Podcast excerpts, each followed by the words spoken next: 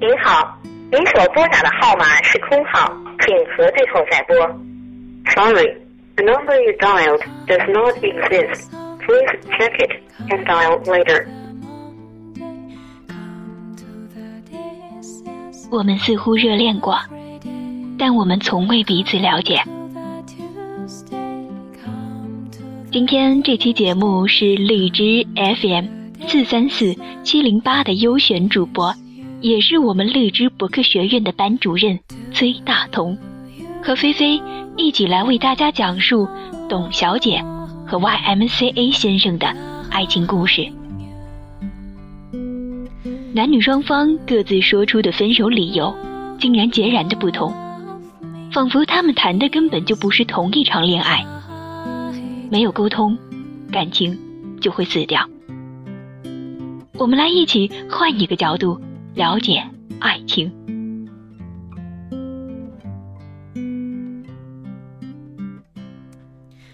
该怎么形容他呢？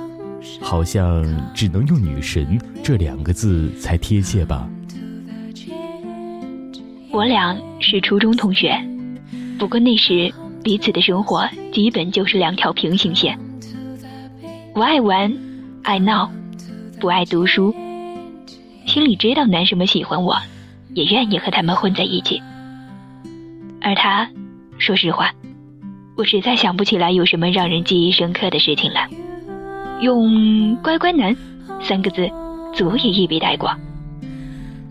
说起来特别不好意思，我读初中那会儿特别的胖，估计董小姐也告诉你了吧？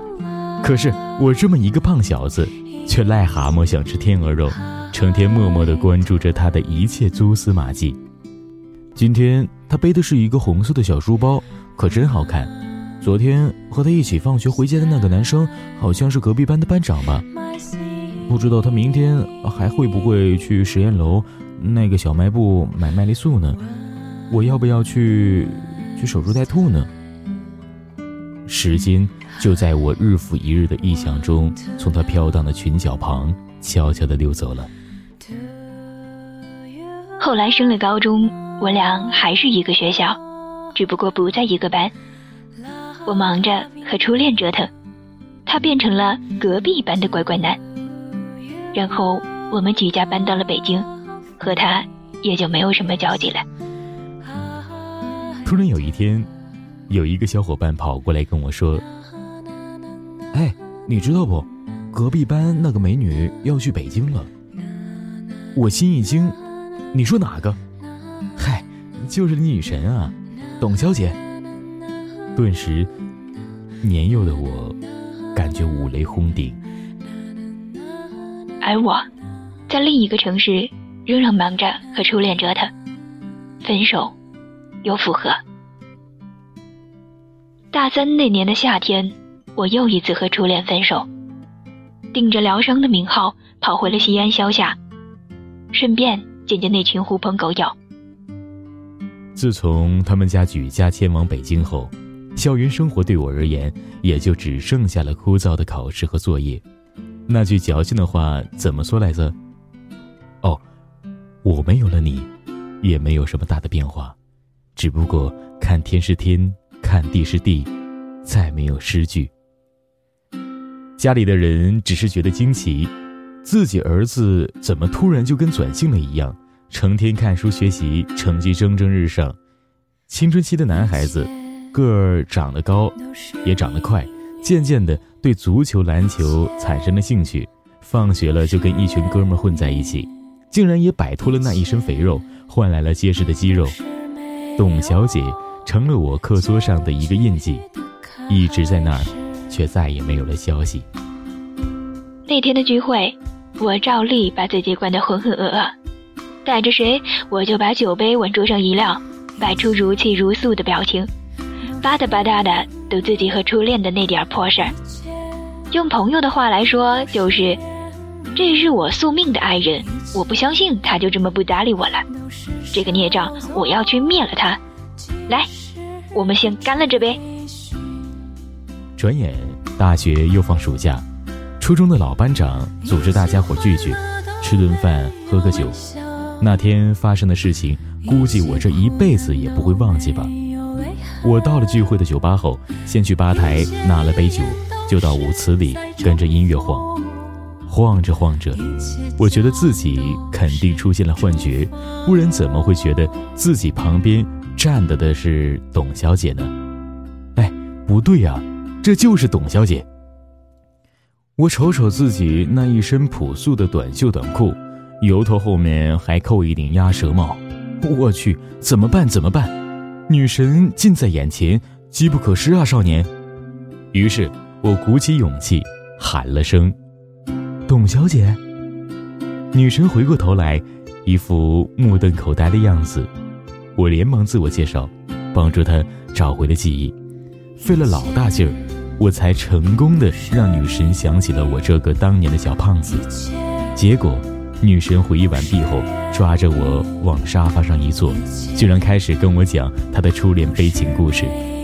我悲从中来，又不舍得放开女神抓着我的手。只好哭笑不得的听着她的哭诉。酒过一轮，我拿着空杯子去吧台换新酒。舞池里开始唱响了那首经典的 YMCA。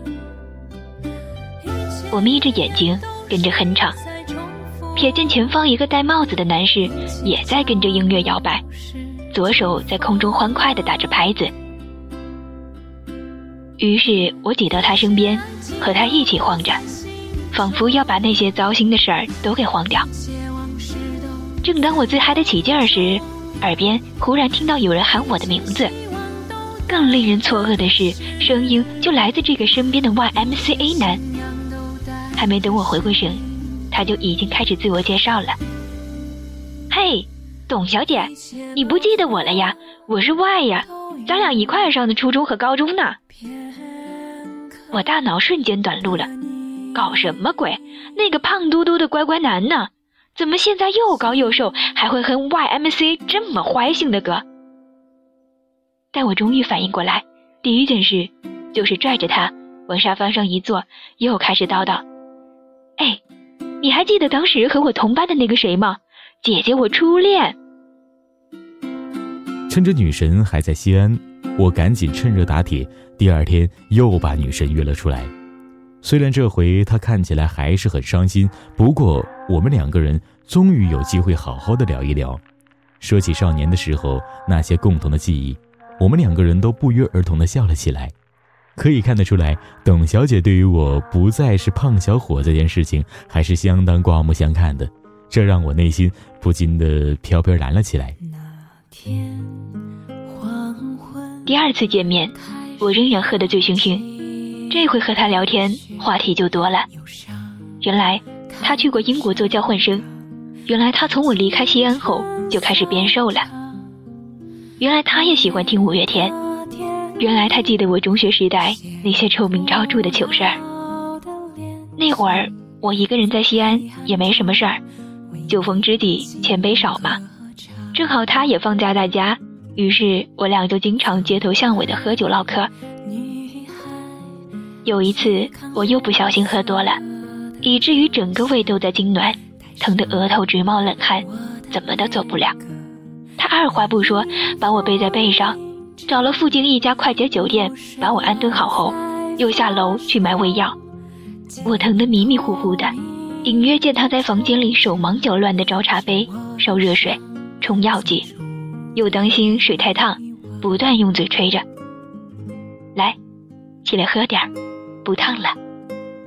他一边俯身在我耳边说道，一边用手掌撑着我的背，把碗递到我嘴边喂药。我苦着张脸，还是一直喊疼。他干脆让我靠到他的怀里，仍旧一手拿碗，另一只手轻轻地揉着我的胃。这样呢，有没有好点儿？我嘴上说着“好你妹”，但心里想着，这哪里是在揉我的胃，简直是在抚摸我的小心脏嘛！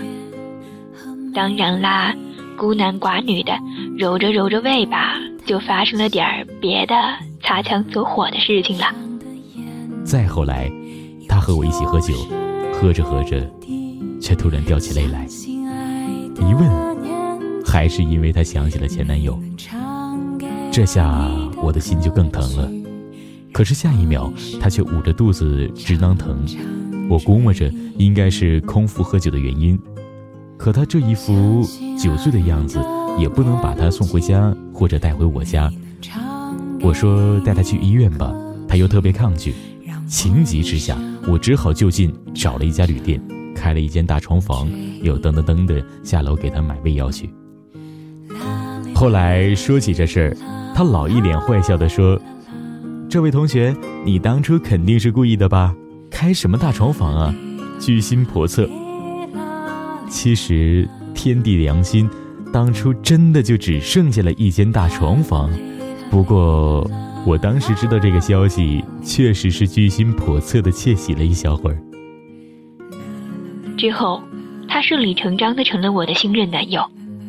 彼时，我尚未走出上一段恋情的阴影，但有个人照顾着，嘘寒问暖。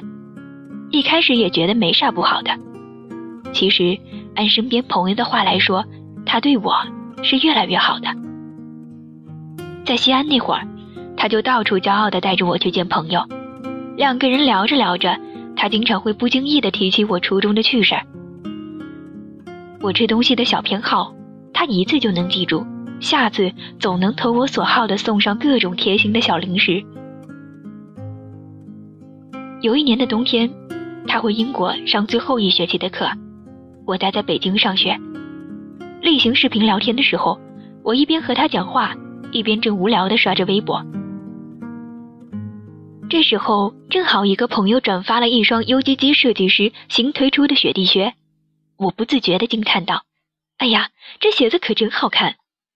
他听到后好奇地追问：“到底是什么东西把我迷成这个样子？”于是我随手就把那个靴子的链接发给了他。之后这事儿就被我抛在脑后了。未曾想，没过几周的某一天，我下课回来。这双靴子就已经漂洋过海的躺在了宿舍楼下的包裹里。当时我自然是感动的涕泗横流，在视频的时候狠狠的夸了他一番，也把同宿舍的舍友们羡慕的够呛。但这双鞋背后的故事，我当时并不知道。其实他那个时候在国外也是省吃俭用的，花钱也是拮据的，但为了给我买这双鞋。他自尊心那么强的一个人，却拉下脸来找同在英国的朋友偷偷的借了钱，才有了这双鞋。由于我大学最后一年还得去英国交换，所以在我们两个异国之前，我每天都抓紧机会给董小姐留下好印象，巴不得她要什么就给她什么。我知道，她心里一时半会儿肯定还是忘不掉那个前男友的。没关系，我都等了这么多年了，再等等又怕什么呢？只是有的时候朋友聚会，偶尔有共同朋友说起那个男生的名字时，董小姐的脸上就会出现一种不一样的表情，仿佛许多情绪都在那一瞬间凝固了。我靠不近，也猜不透，心里不是没有挫败感的。等到我去了英国，每天能做的除了读书。也就只盼着可以有时间多跟他视频聊一会儿天，只是他白天都去见了谁，又有什么样的经历，我却只能在心里独自的猜想，又不敢想太多，只能自己美滋滋的筹划着，等哥哥我毕业了，可必须得天天守着我的女神。可是，为什么他从来都不跟我提将来呢？说了这么多好的地方，现在说说让我头疼的地方吧。好不容易，我俩苦哈哈的熬了一年半的跨国恋之后，他顺利的在英国毕了业，我北京这边的大学生活也结束了。照理来说，这样的爱情总该相会了吧？可糟心的事儿还真是不少。虽说我俩老家都是西安的，可我的爸妈都在北京工作，我的家在北京。我爸妈年纪也大了，自然是希望自己的女儿可以跟身边待着，照顾起来也方便。而他呢，从小土生土长的西安人，家里的七大姑八大姨都在西安，更别提他爸妈还经营着一家旅店。老两口当然是盼望着儿子学成归来，回老家给自己搭把手，将来也好继承家业。让他为了我留在北京，这事儿当然是最理想的。但是我心里肯定觉得愧疚，怎么都没办法跟他商量这想法。结果，出乎意料的是，他居然在飞机降落北京的第一天晚上，就拉着我的手，斩钉截铁地说道：“董小姐，咱俩就在北京好好过吧。”我顿时就被惊呆了。那你爸妈咋办呀？你在北京找到工作了吗？你住哪儿呀？他把头一扬，意气风发地回答道：“我爸妈老盼着给他们找一个俊俏的儿媳妇，这有一现成的，二老肯定不会拦着我追求爱情呀。再说，工作有啥愁的？我怎么说也是英国高等学府毕业的海归呀。慢慢找呗，好工作还不手到擒来呀。至于这住的地儿，我一发小现在也在北京呢。”我先跟他那儿挤挤，等找着工作了，我再出来租个百来平的大 house，到时候咱小两口就搬出来同居，这日子还不立马就红红火火起来了吗？我被他逗得扑哧一笑，我觉得困扰了我许久的难题就这么轻易的解决了，想想也挺好。回家和我爸妈一说这事儿，二老也觉得这小伙子可真懂事儿。会心疼我们闺女，于是我也就安安心心的去了我爸给我安排的国企上班。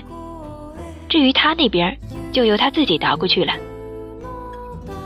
熬啊熬，我终于等到了毕业回国的那一天。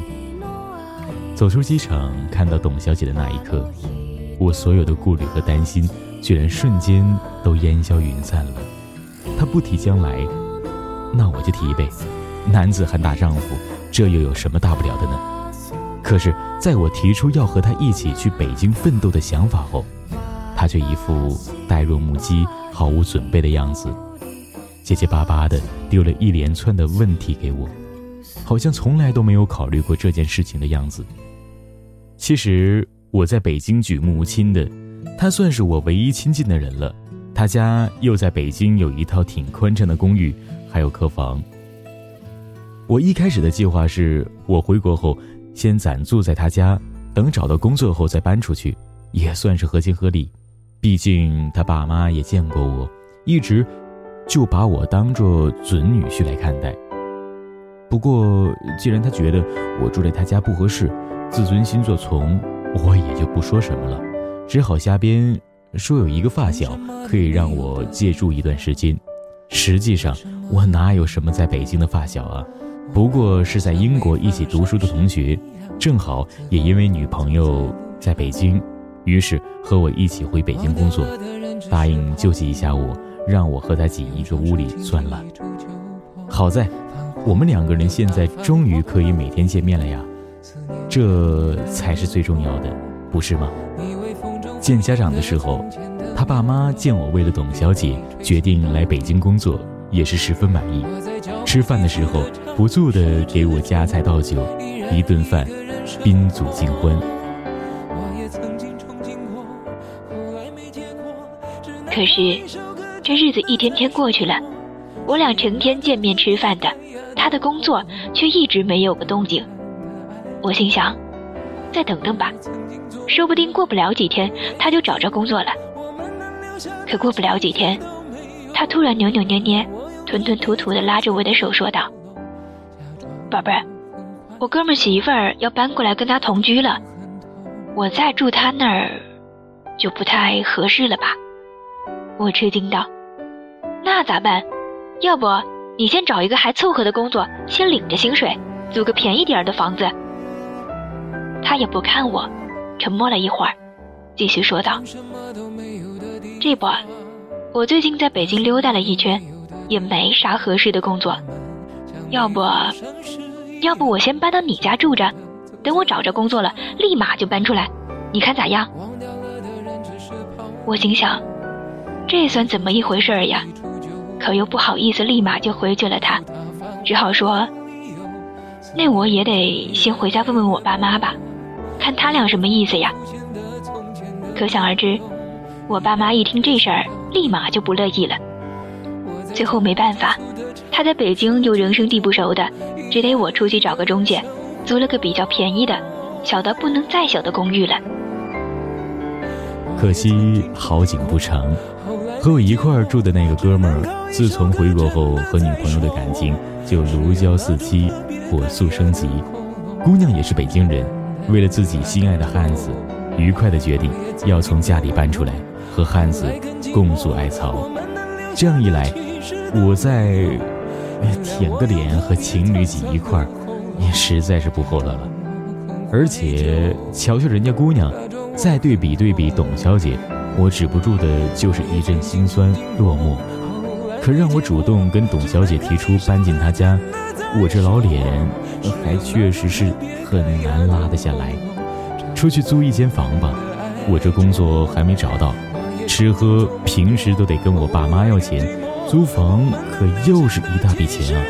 再伸手跟家里要钱，我也实在是不好意思。两相权衡了下，我决定还是跟董小姐提议提议吧。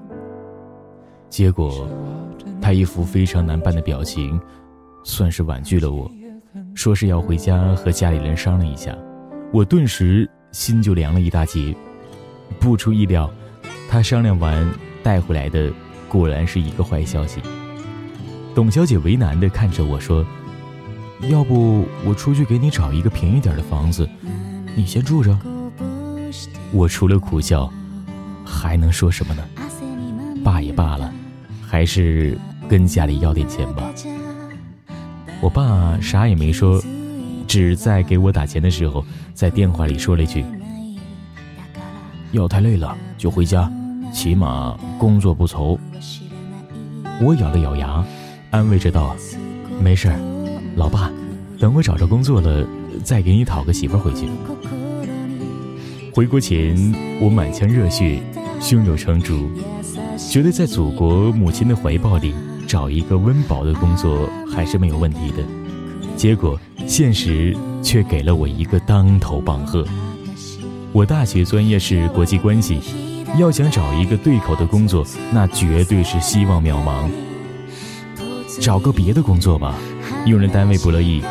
我一刚毕业的小伙子，一没业务能力，二呢没有工作经验，谁愿意招啊？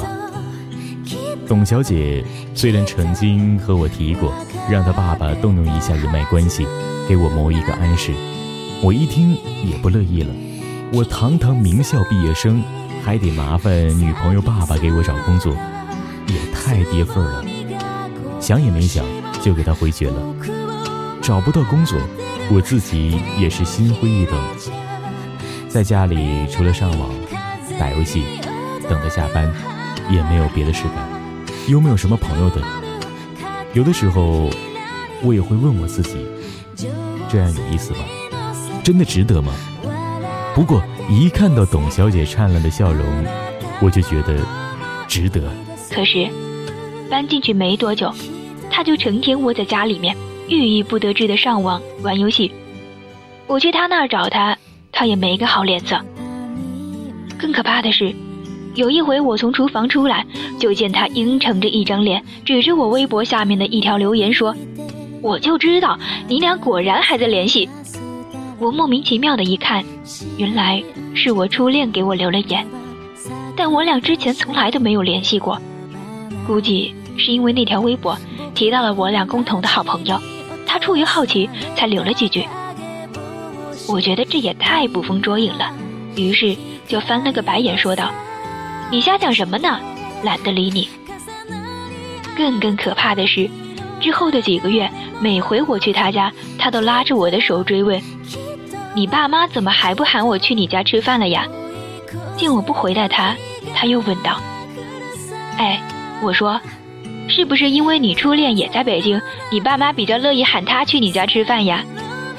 我一听，火爆脾气立马就上来了。你这人怎么回事呀？工作你不好好找，成天净想些这些有的没的，能有点出息吗？这话一出口，顿时我俩都安静了。这么重的话，我怎么就给说出来了呢？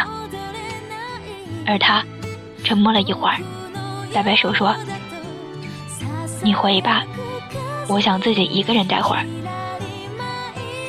第二天，我不安的又去找他，本想好好给他赔个礼、道个歉，可迎接我的却是敞开的大门和空荡荡的房间。他就这么不告而别了。我也有试过给他打电话，不过看来他是把我拉黑了。给他的朋友打电话，得到的统一回复都是他最近不太好，给他点时间静一静吧。我心里不是不担心的，但尝试联系过几次之后，也只好安慰自己，他那么大个人了，应该不会出什么事儿吧。就这样，焦急的等了一个多月。终于收到了一条他的警讯，我们还是算了吧。我看完后，觉得浑身的力气都被抽光了似的，想要做点什么，却又觉得做什么也没有用。大概，爱情真的就是天时地利人和的迷信。他命不对，再怎么努力，也是突然。我记得那一天是特别普通的一天，我照例点开微博，顺便去他主页看看，发现他最新的那条微博下有一条新的留言。我瞅着那个人的头像眼熟，点进去一看，居然就是他那个阴魂不散的初恋前男友。我顿时火冒三丈，抓着他，非要他给我一个解释。其实。哪怕他当时说一句“我跟他什么事都没有”，我也就原谅了。可他却只是翻了翻白眼，怪我瞎想。这更让我觉得我一定是恰好撞破了他们两个人死灰复燃的奸情，逮着机会就对他冷嘲热讽。其实我也不知道自己当时怎么了，那些尖酸刻薄的话完全不受控制的从我嘴里说出来，最后。他大概也是被我逼急了，脱口而出的那句“没出息”，生生的刺穿了我逞强的背脊，也戳破了我最后一丝希望。第二天，我没留下一句话，收拾了下简单的行李，回了西安。我害怕面对他，害怕他质问我为什么要当逃兵，为什么不再坚持一会儿，为什么就这么放弃了我们的爱情。我挺感谢董小姐的，她跟我说她想接受这个采访，我一开始还挺惊讶，毕竟都快两年没联系了。现在回过头来看，有句话说的很对，所有爱情的悲剧，归根到底都是性格的悲剧。那个时候的自己，还是太年轻气盛了，太要尊严啊、面子啊这些虚无的东西。自己很多时候也是自尊心作怪，觉得他肯定还忘不了前男友，又不敢问问他心里究竟是怎么想的，觉得他肯定没想过我们两个人的将来。可事实是，我们两个人都在犹豫，都以为对方没有这个打算，而我又觉得他理所当然的应该把我当做将来的另一半，邀请我去他家住。其实我从头到尾都没有和他探讨过自己的想法，总是觉得我是男子汉大丈夫，忍忍就过去了。爱情，又或者是缘分，世人总把它神化了，神化成了飘渺不定的东西。其实，所有的关系都是一样的，都需要关系双方的积极沟通，都需要确认。你理解了对方，同时，对方也理解了你。道理那么简单，我们却悟得有点晚了。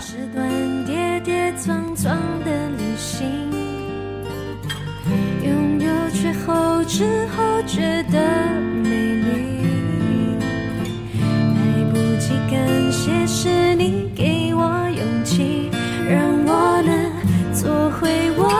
自己，也许当时忙着微笑和哭泣。忙着追逐天空中的流星，人理所当然谁风里雨里一直默默守护在原地？原来你是我最想留住的幸运，原来我们和爱情曾经靠得那么近。那为我对抗世界的